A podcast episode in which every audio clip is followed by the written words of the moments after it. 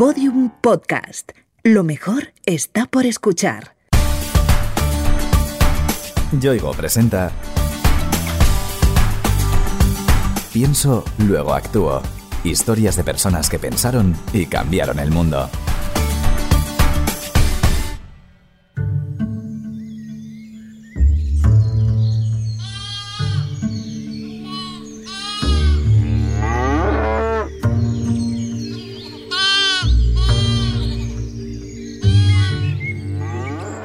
Hace apenas unas décadas, la imagen que se tenía del campo era la de un trabajo eminentemente masculino. La mujer, como mucho, quedaba relegada a tareas de intendencia y apoyo, y sobre todo al ámbito doméstico. Hoy, afortunadamente, eso es cosa del pasado. Os presento a algunas de las protagonistas de ese cambio. Soy Sara, tengo 41 años, nací en Barcelona y desde hace tres años eh, estamos en el proyecto 30 Cabras con Miquel, mi marido, en Eller, en la Sardaña. Soy Yas, tengo 33 años, nací en Buenos Aires, Argentina y trabajo de pastora junto a mi compañero con un rebaño de ovejas lecheras y vacas lecheras en Santilari, Girona. Soy Cris, tengo 28 años, nacida en San Juan del Valles, al lado de Barcelona y ahora estoy trabajando en Valls, que está en Tarragona, con un rebaño de 400 ovejas de carne. Soy Karma, tengo 35 años y tengo una explotación ganadera de ovejas y cabras en Valgurguina, al Valles Oriental. Sara Gutiérrez, Jazz Rech, Cristina de Llanos y Karma Plana trabajan en la ganadería y junto a otras muchas mujeres se han organizado en torno a Ramaderes de Cataluña, un grupo que pretende reivindicar el papel que juegan en ese mundo. Una de las bases fundamentales del ideario de Ramaderas es el respeto por el bienestar animal y por el entorno. No utilizamos ni herbicidas ni plaguicidas, intentamos reducir al máximo los medicamentos de síntesis. Creo que entra también la línea del respeto de nuestro propio género, el respeto y el empoderamiento de, De la mujer. nuestro. No nos declaramos en ningún partido ni en ningún sindicato, somos autónomas, nos autofinanciamos nosotras. Como ellas mismas afirman en su perfil de Twitter, son mujeres, son ganaderas, son pastoras, son madres, son compañeras y están unidas. Algunas, como Sara, llegaron a la ganadería después de realizar una profunda reflexión personal. Nosotros somos fotógrafos. Estuve trabajando en una revista, después nos pusimos por nuestra cuenta, arrastré a Miquel viajando por todo el mundo y llegó un buen día en el que una enfermedad grave te pone las cosas en su sitio, las superas y dices, venga, va, se acabó, vamos a cambiar de vida. Y queríamos además aportar algo que digas, bueno, si yo mañana no estoy, que haya hecho algo. Por esto que tanto nos gusta. Hicimos la escuela de pastores, los dos. Allí definimos proyecto y creamos 30 cabras. Otras, como Karma, pertenecen al ámbito rural y aunque estaban destinadas a abandonarlo, siempre se sintieron más cómodas en el pueblo que en la gran ciudad. Yo vengo de una familia tradicionalmente payesa, pero a mí y a mis hermanos quisieron darnos estudios. Estudié Derecho, estuve trabajando 10 años de abogada. Por cuestiones laborales me echaron a la calle y era un momento crítico en el que mis padres tenían que jubilarse. Pensé, ¿y por qué no? Fue el momento en que yo me puse pues como a ayudarle. Entonces cogí un poco el relevo, él me ha ido enseñando y aquí estoy. Y lo bueno es que esto me ha permitido poder conciliar familiarmente. Es decir, he podido tener mis hijos con mis horarios. Bueno, para mí ha sido una liberación.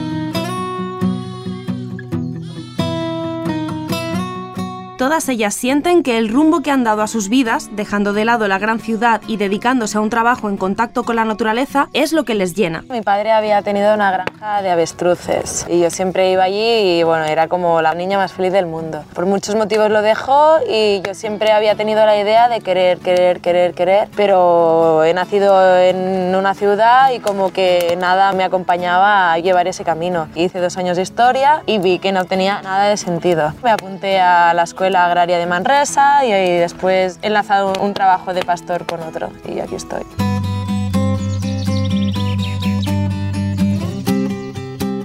En muchos casos, esa apuesta por lo rural ha supuesto un cambio tan radical que a menudo no ha sido bien comprendido por su entorno familiar y de amistades. Sin embargo, lo han afrontado con valentía y honestidad. Me parece totalmente lícito que si estudiaste medicina, porque llegue ese momento en tu vida que digas, a mí lo que me mola es ser pastor. ¿Y por qué no? ¿Por qué tengo que seguir con un discurso para otros cuando en realidad el mío tira Pero por es que otro lo lado? que haces ¿no? es disfrutar del camino. Si en realidad tengo otro llamado vital, ¿por qué no cambiarlo? No sé, creo que eso es algo también de los tiempos de hoy en día, ¿no? Que nos posibilitamos más. Mm. No sé.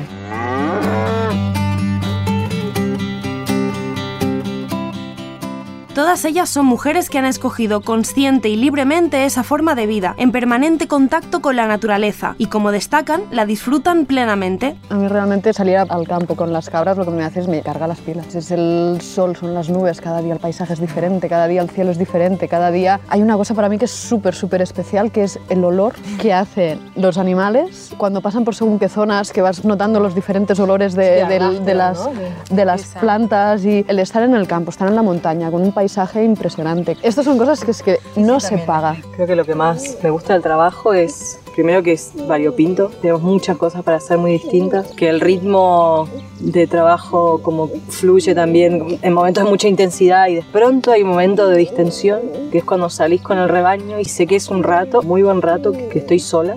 Creo que el pastoreo te permite muchos momentos de eso, no hacer nada y, y que después todo eso es energía que puedes volcar en muchísimas otras cosas. No sé, me llena mucho.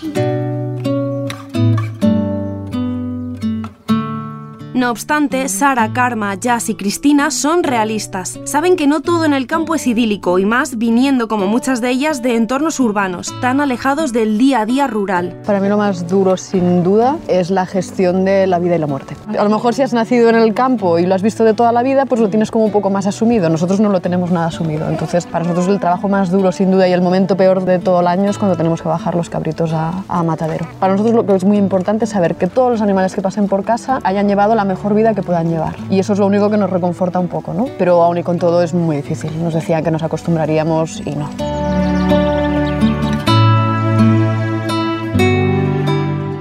La vida en el campo, trabajando con rebaños de cabras, ovejas o vacas, requiere adaptarse constantemente a nuevas situaciones, tener una gran capacidad para gestionar y a la vez para rehacer los planes según las necesidades. Para mí lo más duro, a lo mejor, la habilidad esta de poder reorganizarte, que por otro lado parece como una hoja de doble filo. Es muy fácil y me va muy bien, pero como vengo de un mundo en el que todo muy organizado, muy cuadrado, a mí a veces me desmonta. Tener un plan B ya mismo para poder arreglarlo, ¿no? Improvisar. ¿no? Improvisar, exacto.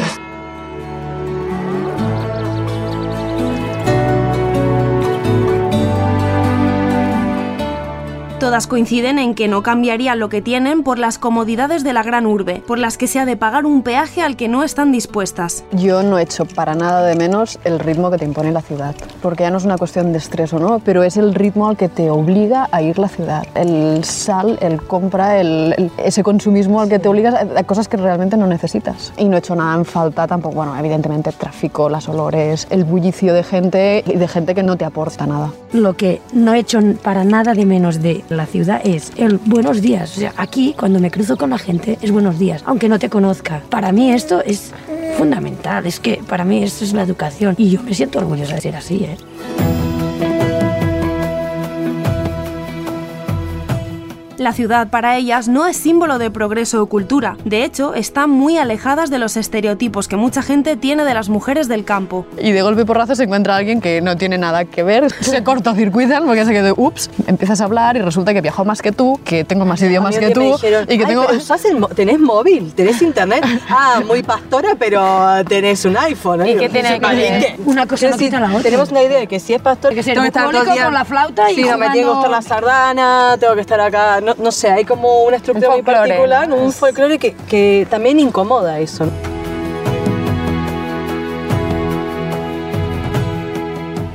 Precisamente porque algunas vienen de entornos urbanos y han elegido trabajar en la naturaleza, consideran que deben abrirse vías de comunicación entre esos dos mundos, para que dejen de ser compartimentos estancos. Yo creo que la abertura del campo se dará sobre todo en el momento en el que pueda ser bidireccional. Es decir, que cuando la gente del campo va a la ciudad, esta gente que ha salido del campo pueda ir a la ciudad y que en su día pueda volver. Y gente que ha nacido en la ciudad, que tiene estudios, ir- que tiene otra vida previa, o no, que simplemente a lo mejor con 18 años decida irse al campo, ¿por qué no? Pero precisamente yo creo que la gente que viene de fuera y que llega al campo es la que puede abrir un poquito la mentalidad y es la que precisamente puede aportar aire fresco, coger ideas y romper un poco lo- todos los tópicos. Aunque el papel de las mujeres ha cambiado en la ganadería y cada vez hay más presencia femenina, aún es un ámbito predominantemente masculino. Por eso se decidieron a crear el grupo de ramaderes, ganaderas en catalán. Hay un grupo a nivel estatal que es Ganaderas en Red, que en su día funcionaba como grupo de WhatsApp para estar relacionadas entre nosotras y apoyo mutuo y visualizar nuestro trabajo. Se eh, hacía un encuentro anual y hicimos un grupo mm, de Cataluña para hacer la logística y así. Empezamos a hablar de problemas que teníamos del día a día y así y empezó a entrar más gente. Decidimos crear un grupo propio. Hoy son casi 70 mujeres de toda Cataluña las que componen el grupo de Ramaderes, un colectivo muy activo en redes sociales, donde intentan promocionar su forma de ver la vida y dar a conocer su trabajo. Era un espacio un poco como de, de libertad para todas. Se podía hablar de cosas que en el grupo de pastores a lo mejor no se hablaban porque había más hombres y no te acabas de sentir cómoda y, y bueno, Ramaderas fue creciendo poco a poco y sobre todo el punto de inflexión de Ramaderas vino el 8 de marzo. Decidimos hacer un vídeo que nos sirvió para creérnoslo nosotros Sí. un poco más. Se decidió crear todo el tema de redes sociales y a dinamizar un poquito el tema de comunicación para reivindicarnos un poco en lo que... que queríamos mostrar. Exacto. Los prejuicios que Ramaderes de Cataluña quiere romper es el relacionado con la valía de la mujer para desempeñar este trabajo. Yo vengo de familia tradicionalmente payesa y por mi experiencia digo que sí, que es un, un sector muy masculinizado. Cuando tengo que tratar con el pastor, siempre prefiere hablar con mi padre, porque es un hombre. Pero en cambio, el carnicero con el que estoy tratando últimamente me llama a mí. Y esto me enorgullece y creo que es un ámbito en el que poco a poco tenemos que ir pisando fuerte. En algún momento, todas se han sentido menospreciadas e infravaloradas para ejercer su trabajo por el mero hecho de ser mujer. Son numerosas las anécdotas sobre el tema que pueden contar. Cuando empecé aquí en Vice, no estaba sustituyendo a un pastor. Entra un hombre y el pastor. Yo, no soy yo, que el pastor está de baja. Ah, tú. ¿Y quién pone de comer a las ovejas? Y digo, yo. ¿Y das de mamar a los corderos? Sí, también. ¿Y quién sale al campo con las ovejas? Yo. Se queda así pensando y dice, pobres ovejas. Me dicen cosas como, esto hasta vos lo podés hacer. Creo que hay mucho de esto de que si es una mujer que lo está haciendo, se espera que lo hagas todo, que quizás al hombre no se lo pide, ¿no? O sea, que estés con los animales, que también sepas hacer el tractor, que lo sepas arreglar el tractor, que hagas queso, que también ordeñes, que el queso se, lo hagas vender. Y si hay algo que no sabes, pero ¿y cómo? ¿No sabes conducir el tractor?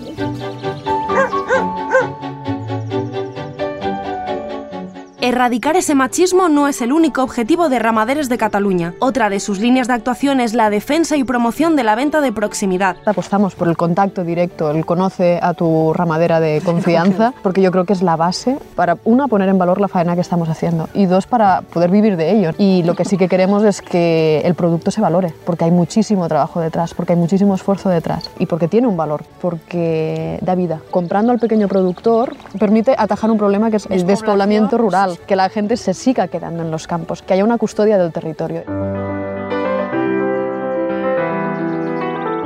Ellas defienden que la venta de proximidad no solo es mucho más sostenible, sino que además no resulta en absoluto más cara para el consumidor. No va a pagar más por ir a comprar directamente a la Cris o a Carmen. Va a pagar lo mismo. Pasa que Carmen en vez de recibir 10 euros, pues recibirá 3 y él se va a llevar una parte transportista, el otro el revendedor. Todas estas mujeres de Ramaderes de Cataluña gestionan granjas de tamaño pequeño o medio, con rebaños limitados, con los que realizan un tipo de ganadería denominada extensiva. Ganadería extensiva es que los animales salgan a buscarse la vida afuera, es decir, que vayan ellas a comer directamente de la planta. Eso, bueno, es muy beneficioso para el medio porque se hacen caminitos donde la fauna puede pasar, se abren espacios donde puede crecer hierba, donde los pájaros pueden comer esa hierba, o sea, Pero mejora la además, biodiversidad. eh, la ganadería ayuda a limpiar los bosques.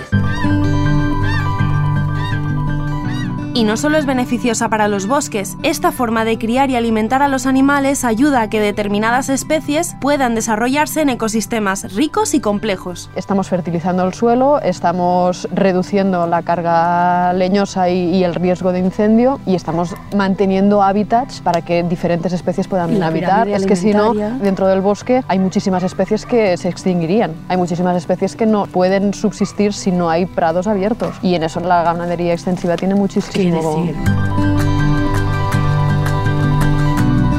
El respeto por el medio ambiente es fundamental para estas ganaderas y pastoras. Aman y sienten un profundo respeto por la naturaleza y los animales, a los que procuran una vida plena, sin hacinarlos en naves industriales y permitiéndoles toda la libertad que necesitan. Nosotros no vamos a buscar la superproducción, porque no queremos, porque cuando ellos están bien hay ausencia de estrés, cuando ellas no tienen estrés no se ponen enfermas. Trabajamos con algo de fitoterapia para reforzar un poquito en determinadas épocas. No vacunamos, no hacemos medicaciones ni tratamientos preventivos. Esto que te lo da el manejo, el bienestar, el trato, el que ellas pueden hacer de cabras. Ellas salen cada día al campo.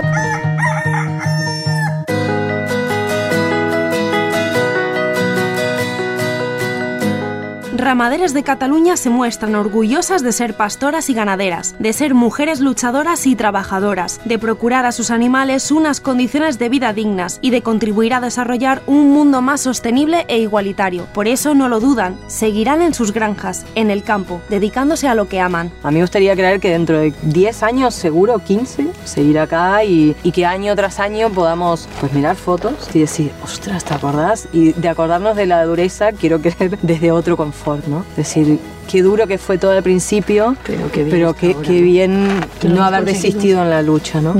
En 10 años yo me veo ahí. Es mi casa, es mi vida. Yo me he criado allí y para nada quiero dejarlo. Tengo a los niños pequeños y, y enseñarles lo que yo también he vivido, ¿no? Con lo cual yo no me veo fuera de ahí. Bueno, yo no sé dónde estaré ni qué haré, pero me gustaría un poco más de Estabilidad, de estabilidad, pero seguir haciendo de pastora como hasta ahora.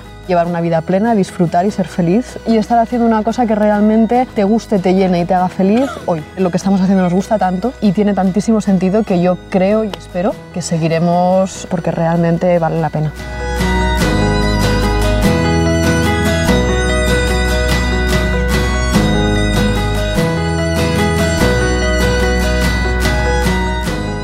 Yoigo te ha ofrecido Pienso, luego actúo. Historias de personas que pensaron y cambiaron el mundo. Una serie documental con idea original de Innuba y producida por Podium Podcast.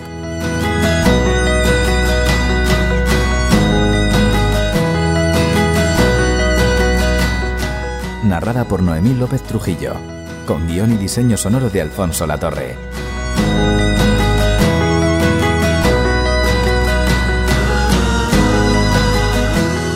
Todos los episodios en la sección de Sociedad de El País y en podiumpodcast.com. También disponibles en nuestra aplicación para iOS y Android y en nuestros canales de iVoox, iTunes y Google Podcast.